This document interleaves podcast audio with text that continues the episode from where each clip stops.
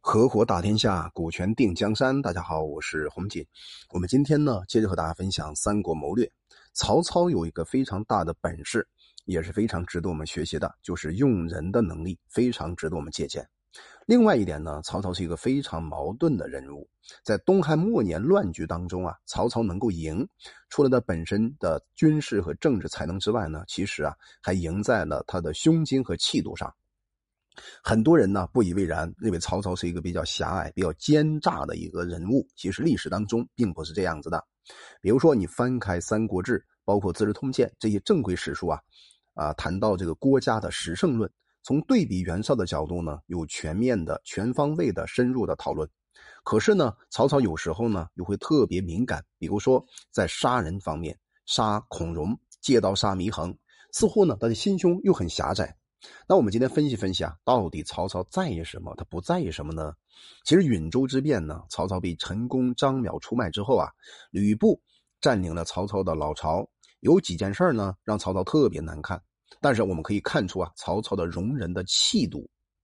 比如说，曹操当时担任允州刺史的时候呢，壁东平人叫毕毕战啊，这个人呢是幕僚，而张邈呢就劫持了老毕的这个母亲还有妻子的家人。那另外呢，曹操就说你可以到张邈那边去。最后呢，老毕啊信誓旦旦的说绝无二心。曹操感动的流泪了。可是老毕一刚出门，哎，转身呢就跑到张邈那边去了。等到曹操击破了吕布呢，这个老毕呢就被活捉了。大家都为这个毕先生啊捏了一把汗。可是啊，曹操说了一句话，他说啊：“夫人孝于其亲者，岂不亦忠于君乎？无所求也。”就是他呢，在曹操内心深处看起来啊，说这个人呢是个孝子。那孝子的话，一定出忠臣，没有啊，不仅没有杀他，而且任命他呢为允州的下属的鲁国相。其魏种的情况呢，也特别啊类似啊。魏的话是魏朝的魏，种的话呢是种种地的种啊，叫魏种。这个人呢是曹操当时啊举荐为孝廉的时候啊啊这样一个人。那其实呢，如果你今天认真的观察一下，很多人都在或多或少受曹操的影响，尤其很多领导力，对吧？那当时呢？根据这个东汉的国情啊，曹操呢还是他的恩公。允州之叛之后啊，这个曹操特别自信，就说啊：“唯魏种且不弃孤也。”也就是说呢，只有魏种这个人呢不会放弃我，不会背逃我。后来听说魏种呢也逃到了叛军那边，哎，曹操呢感觉特别没有面子，十分气愤，气愤的说啊：“这个人呢不走南越，不走北胡，不至如也，就我不会放过你，对吧？等到我攻下吕布呢，捉拿了魏种。”曹操呢，又特别可惜，他是个人才。最后呢，按照《三国志》的记载，叫士其父而用之，就是把他给封榜，并且用他的长处。这就是曹操呢内心深处特别宽大的一面，也是值得我们特别借鉴的一面。而臧霸呢，曾经是陶谦手下的大将。曹操跟吕布作战的时候呢，臧霸呢是吕布的帮凶。那吕布啊被破了之后啊，臧霸逃匿了，结果呢被曹操抓住，曹操就赦免了臧霸，并且任命他为琅琊相。并且呢，把青州啊，还有徐州两个州的事儿呢，交给臧霸来处理。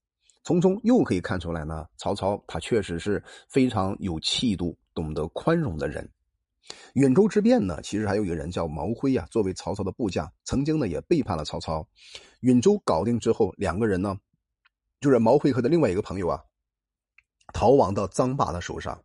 曹操啊，让人传话给臧霸，就送这两个人的人头来。臧霸很狭义的回复说啊，我这个人，就是我臧霸这个人呢，之所以能够自立于世，就是因为绝不做这种不义之事。虽然啊，我深受主公全生的这个恩德，不当违命，但是啊，一个追求王霸之业的君主，应该晓之以义。这番话说完之后呢，曹操特别赞叹臧霸呢有古人的侠义之风。最后啊，任命毛辉这些人当做郡太守。其实这些人呢都有可很大的可杀理由。反过来说，如果是袁绍、袁术，他们得到这些人之后会怎么处理呢？我相信不会留活口的。这就是曹操能够啊争得很多人心的关键的策略。那我们进一步分析呢，你可以看出来，曹操呢这个人还有一个非常大的优点，比如官官渡之战之中呢，曹袁呢相距在官渡，臧霸呢在东面。按照当时的这个《三国志·魏书》的记载呢，叫数以精兵入青州，故太祖得专事袁绍，不以东方为念。也就是说呢，因为啊，曹操特别宽待、宽容了臧霸很多的错误，最后啊，哎，这个臧霸呢也够意思，对吧？投报这个投投投桃报李。官渡之前呢，其实陈琳呢作为袁绍的檄文。而且写的话呢非常难听啊，比如说蜀操罪恶，连及家世及其仇敌啊，也就是说把他爸爸妈妈、爷爷奶奶全部给掘出来了，辱骂到曹操的祖宗三代，包括祖父的曹腾，对吧？说他妖妖孽横行，包括他父亲曹嵩啊，乞丐挟养，花钱买官，包括曹操本人，对吧？叫窃盗顶私，弄权作威。那战后呢，我们知道最后呢，这个曹操打败了袁绍。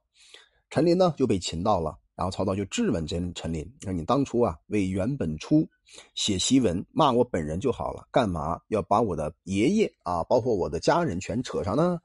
那陈琳怎么办呢？叩头请罪呗，对吧？那曹操呢不仅没有加罪，反而呢把重要的一个岗位，就文书的写作的班子给到了他。从这一点看呢，他确实有他的过人之处，对吧？这是我们可以看到啊，曹操特别。牛的很懂得过人之处，就他看重人才，而且呢非常宽厚，对那些啊有真才实干的人，他确实特特别啊有效的去重用。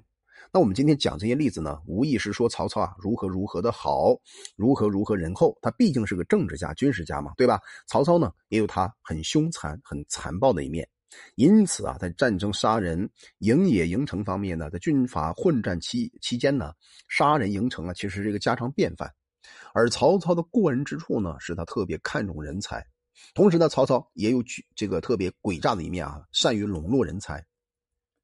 官渡之战之后呢，曹操在袁绍军营当中获得很多官民给袁绍的效忠之信，最后啊，付之一炬，把他烧了。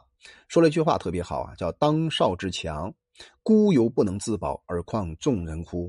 也就是说啊，在曹袁绍特别强大的时候呢，我自己都没有办法保证自己能活下去，何况跟随我的人呢？这种举动呢，虽然是效法了刘秀啊，我们知道刘秀呢要比刘邦高明，高明在哪儿呢？是因为刘邦啊，在他建国之后杀了很多功臣，而刘秀呢，他没有杀功臣，这一点的话是很多历史学家非常高度认可的。但是很多老百姓都记得刘邦，忘记了刘秀，这是很可惜的一件事儿。但对于曹操来说呢，曹操呢，他效法刘秀，在某些方面他也学习刘邦，所以呀，古人有些时候做法呢，特别值得后人去研究，也在这个地方。其实我们看一看啊，什么时候曹操表现的特别狭隘呢？甚至特别恶意杀人呢？大约是两种情况，一类呢是不愿意继续效力的谋士。官渡之战之后呢，曹操啊曾经想收留沮授，但是啊沮授考虑到家人财产都在河北，就没有背叛袁绍。吕布被杀呢，曹操也想赦免他，啊，赦免陈宫啊。大约呢，由于这个一再的背叛曹操，最后呢，陈宫无脸吃了回头草，只求速死了。但是啊，陈宫死了以后，曹操确实做到一点，就是终身养护着陈宫的父亲、母亲、妻子。另外一类呢，其实曹操啊，看不起这个，就是被曹操看不起的名名士，对吧？或者名士呢看不起曹操，这个时候呢，就触发了曹操青年时代的隐痛。比如说许攸啊，是一个名士，青年时代呢和曹操交往。哎，许攸呢献计奇袭乌巢之后啊，后来在征服冀州的过程中也有引导之功。但是啊，这个人狂妄自大，很多次呢管这个曹操叫阿蛮，因此最后呢也遭到了杀害。其实这些事儿呢可以看出来，曹操是一个非常多面的人物，不仅呢重视人才。他也也也对那些对自己造成重大打击、人身攻击的人呢，也毫不客气。这就是曹操身上的一个多面的性格特征。但总的来说呢，他在用人方面、运筹帷这个帷幄方面呢，还是有他的一套的。好了，我们今天呢就分享到这里，希望这个分享能够带给你一些启发。我叫洪景，我们专注顶层设计。